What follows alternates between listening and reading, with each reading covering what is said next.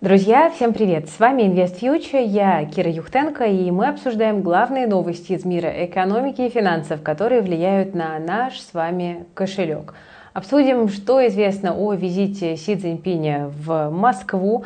Поговорим про грядущее заседание Федеральной резервной системы, которая может оказать на финансовые рынки решающее влияние. Ну и о других темах также мы с вами поговорим. Смотрите до конца, потому что нас ждет много интересного в сегодняшнем выпуске. Ну и не забывайте ставить лайк под этим видео и нажимать на колокольчик, если вам нравится наша работа и вы хотите ее поддержать.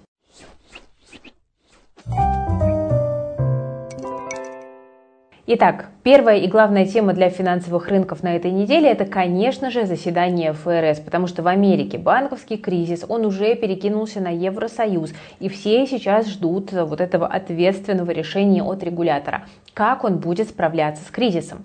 А, и э, мы с вами понимаем, что э, Федрезерв последовательно повышал ставки в последние месяцы, и сейчас инфляцию более или менее удалось взять под контроль. Она может из этого контроля очень быстро выйти, но пока вроде как взяли под контроль но при этом а, как бы понятно, что там на полпроцента ФРС повышать не будет, да, потому что это слишком опасно, это может добить банковский сектор, но одновременно с этим и полностью отказаться от повышения тоже не вариант, потому что это тоже может вызвать панику и беспокойство. Поэтому аналитики сейчас склоняются к тому, что Фед ставку повысит, но повысит очень осторожно, на 25 базисных а, пунктов. Но это на самом деле не самое интересное.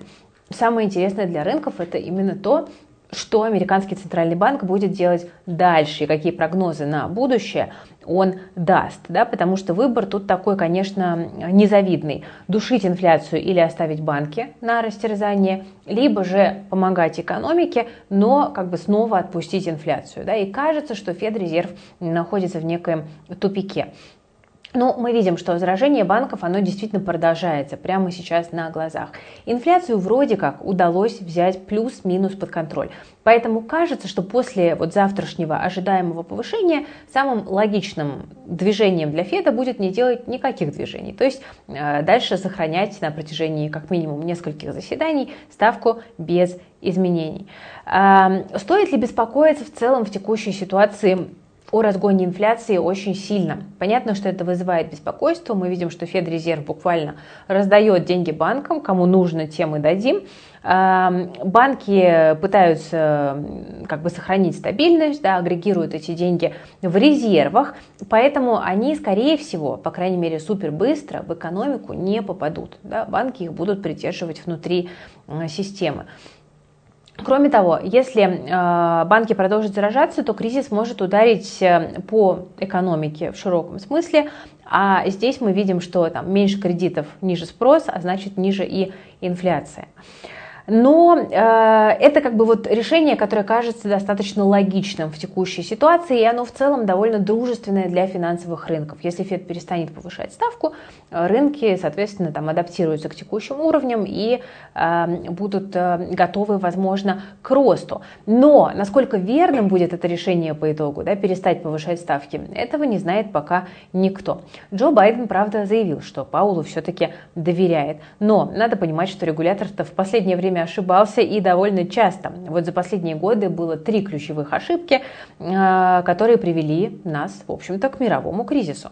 Первый момент в коронакризис регулятор залил экономику деньгами и немножко как бы перестарался, э, что перегрело экономику и вызвало инфляцию. Потом они думали, что этот рост цен как бы временный и слишком долго не приступали к закручиванию гаек, да, не повышали ставки, чтобы не душить восстановление экономики. В итоге выпустили инфляцию из-под контроля. Ну и последнее, ФРС поздно одумался и слишком резко стал повышать ставку, а экономика этого не выдержала, и это как раз-таки э, вылилось, да, вышло наружу именно через банковский кризис. Поэтому мы не можем быть уверены, что ФРС тут э, сумеет избежать очередной ошибки. Да, чиновники могут решить, что нужно активнее помогать банкам и экономике, особенно если инфляция замедлится. Тогда ФРС может пойти все-таки на снижение ставок. Э, это поддержит активность в экономике, но это не даст инфляции упасть до нормальных значений. Да, и мы видим, что в такой ситуации регулятор может потерять контроль над инфляцией, если будет слишком э, большое значение придавать именно экономике, там, спасению банковского сектора и так далее.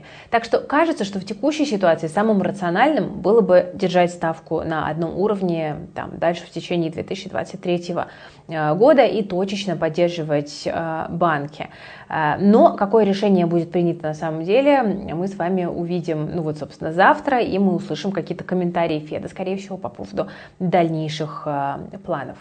Тем временем, друзья, обратите внимание на золото. Оно выросло до 2000 долларов за унцию, потому что выкуп Credit Suisse швейцарского банка UBS не сумел полностью успокоить страхи о мировом банковском кризисе. И мы видим, что золото растет на фоне потери доверия к банковскому сектору. Как мы с вами раньше уже и говорили, банковские проблемы заставляют людей думать, что центральные банки будут ужесточать политику медленнее, это дает импульс э, золоту в том числе. А, вот тут Bloomberg пишет, что запасы золота в фондах, торгующихся на бирже, растут рекордными темпами. Если посмотреть на график, то мы видим, что золото по 2000 долларов – это такой довольно сильный психологический уровень, потому что раньше цена уходила выше только в момент пандемии в 2020 и дикого роста инфляции в 2022 году. И а, сейчас некоторые технические аналитики считают, что золото не сможет пройти изначально выше 2000 долларов, потому что золото идет в некоем треугольнике. И, соответственно, растет вероятность его отката к уровню 1650 долларов. Но с учетом всех потрясений в мировой экономике, с учетом кризиса доверия, с учетом инфляционных рисков, э, честно говоря, с трудом верится, что в ближайшее время откат будет таким глубоким. Кстати, друзья, про уровни и технический анализ. Эту тему постоянно раскачивают разнообразные недобросовестные люди, которые обещают вот те самые быстрые результаты, там, иксы, легкий заработок на рынках. Вы знаете мое отношение к трейдингу. Это профессия, которой нужно учиться, которой нужно уделить много лет, чтобы получать какие-то результаты. Это профессия, которая нужна и подходит далеко не всем. Да? Не нужно рассчитывать на легкие деньги в трейдинге. Но мы постоянно получаем по этому поводу вопросы. Как анализировать рынок, что означает тот или иной индикатор и как выбирать момент для покупки и продажи активов. Я сама техническим анализом иногда пользуюсь, но я его использую именно как дополнительный инструмент. То есть после того, как я провела фундаментальную оценку компании, я могу обратиться к графику. И действительно многие индикаторы работают, потому что а, они включены в стратегии крупных инвестиционных компаний и зачастую помогают предсказывать в том числе действия вот этих больших игроков на рынке. Мы очень осторожно относимся к теханализу, но понимаем, что на эту тему есть большой спрос и одновременно очень много вредного контента. Поэтому, друзья, мы с командой решили вам рассказать про основы технического анализа и работы с графиками. Это будет такое введение в профессию трейдера, на котором эксперты развенчают все мифы и научат вас использовать базовые инструменты.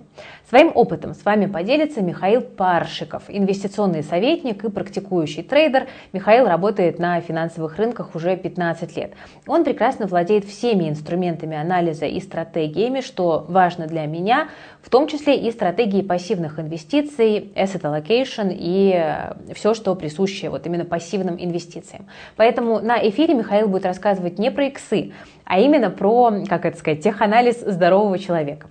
Ссылка для регистрации на вебинар есть в описании к этому видео. Эфир пройдет 27 марта и также запись будет доступна. Но лучше приходите онлайн, чтобы задать все вопросы, которые у вас по этой теме накопились. А я знаю, что их много. Тем временем у нас снова доллар по 77, рубль снова дешевеет, но все не так плохо. Мы, понятное дело, не можем точно предсказать, как изменится курс рубля, но есть объективно некоторые факторы, которые в ближайшее время могут его укрепить. Скоро наступит налоговый период, и многие российские компании заработают деньги в иностранной валюте, которую им нужно будет продать э, за рубли для того, чтобы уплатить налоги, и это традиционно поднимает спрос на рубль и его укрепляет. Кроме того, у нас скоро начинается дивидендный сезон, и многие инвесторы могут захотеть купить рубли, чтобы получать дивиденды, и это тоже может пойти рублю на пользу. С 1 апреля начинает действовать обновленная формула расчета налога на доходы физических лиц, и это может увеличить доходы бюджета и также рубль поддержать. Кроме того, мы с вами можем увидеть, что расходы бюджета постепенно снижаются, и это может сократить предложение рублей и поднять их курс. Но есть факторы, которые могут э, тянуть курс рубля вниз, например, падение доходов от нефтегазовых продаж, потому что цены на нефть снижаются. Кроме того, есть риски мировой рецессии, которые могут ударить по экономике. И если спрос на нефть упадет, то понятное дело, что российский экспорт и валютные доходы тоже понизятся. Так что в целом курс рубля может укрепиться, если не случится мировой кризис. Э, если все обойдется, то спрос на рубли внутри России увеличится. Поэтому как бы такой вот позитивный прогноз, он сейчас заключается в э, некоем осторожном укреплении российского рубля, но на самом деле все в рамках э, довольно узкого диапазона, в котором мы находимся. Пока картина выглядит таким образом. Тем временем а, пришло время поговорить про Китай. У нас про это сегодня с вами несколько тем. А, вчера Си Цзиньпинь прилетел в Москву, и лидеры стран провели неформальную встречу, обменялись любезностями, там отметили успехи государств, а, выразили настрой на продолжение роста взаимной торговли, сближения и так далее. А вот сегодня началась уже официальная часть встречи. В полном составе значит, делегации обеих сторон были представлены, и было сделано много заявлений. Лидеры подписали документ о планах экономического сотрудничества и заявление о планах углубления партнерства стран. Путин заявил, что Россия готова поставлять больше нефти в Китай, а объемы продаваемого СПГ будут расширяться. И на этом рынке у стран есть большие перспективы и возможности. Также Путин добавил, что все соглашения с Монголией по силе Сибири-2 достигнуты, а Китай стал ведущим партнером России в хозяйственном освоении Дальнего Востока. Там, кстати, страны намерены решать логистические проблемы из-за узких мест. В свою очередь Си отметил, что китайско-российские связи имеют жизненно важное значение для современного миропорядка. Были достигнуты соглашения по ключевым направлениям сотрудничества государств. Также обсудили и СВО. Многие положения китайского мирного плана могут быть взяты за основу для урегулирования ситуации на территории Украины, когда к нему будут готовы Запад и Киев. Об этом заявил Путин. Э, Си Цзиньпинь заявил, что страны, как члены ООН, будут дальше отстаивать основополагающие нормы международных отношений. Но в целом лидеры отметили, что переговоры были успешными и конструктивными и сказали, что они намерены углублять сотрудничество во всех аспектах. Путин заявил, что Россия и Китай удерживают высокую динамику взаимной торговли. В 2023 году э, возможно даже преодолеть отметку в 200 миллиардов рублей. Вот такая вот довольно позитивная официальная встреча произошла. Ну а тем временем, пока Путин и Си проводят встречу в Москве, российские бизнесмены поехали в Китай. А, дело в том, что пока Китай был закрыт на ковидные ограничения, накопилось огромное количество вопросов. И как только а, эта история открылась, в России максимально быстро возник ажиотаж. И буквально за день все слоты для записи на подачу документов были заняты в Москве и Питере. Сейчас можно записаться на подачу документов только на конец апреля в Петербурге и на конец конец мая в Москве. И что самое интересное, это то, что почти все выданные визы именно для деловых поездок. По данным сервиса по поиску авиабилетов One2Trip, с 15 марта доля направлений в общем объеме бронирований выросла до 3%, а сам Китай поднялся на 12 место в списке самых популярных направлений авиаперелетов у россиян. Так что э, сближаемся с Китаем э, по всем фронтам. Но надо сказать, что бизнесменов привлекает не только Китай, но и российская недвижимость. По итогам первого квартала инвестиции в нее взлетели на 27% год к году. Как обычно в лидерах жилая недвижимость, на нее приходится 40% всех инвестиций, но это, кстати, меньше, чем было в конце года. Это неудивительно, потому что покупатели сейчас затаились и ждут дальнейшего падения цен на жилье. В том, что оно будет падать, на рынке уже никто, кажется, не сомневается, разнятся только сами прогнозы. Мы видим видим, что офисы, склады, ритейл также инвесторов теряют, а вот многофункциональные комплексы и гостиницы, наоборот, набирают популярность. Но мы видим, что в конце 2022 года инвестиции в российскую недвижимость в целом побили исторический рекорд.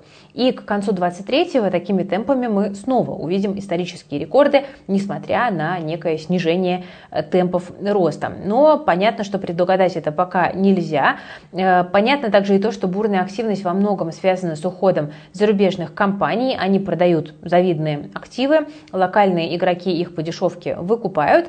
Ну, в общем, понятно, что э, дальнейшая ситуация на рынке инвестиций в недвижимость будет во многом э, зависеть от того, что на этом рынке из активов осталось.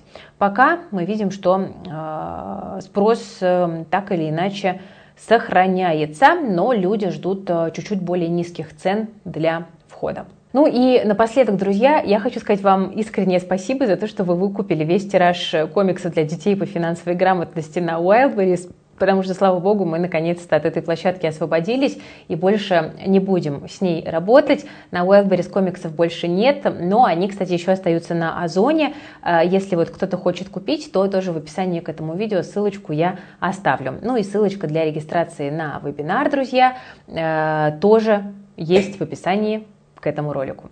На этом, друзья, буду прощаться. Лайк, подписка, колокольчик. И берегите, пожалуйста, себя, своих близких и свои деньги. И помните о рисках.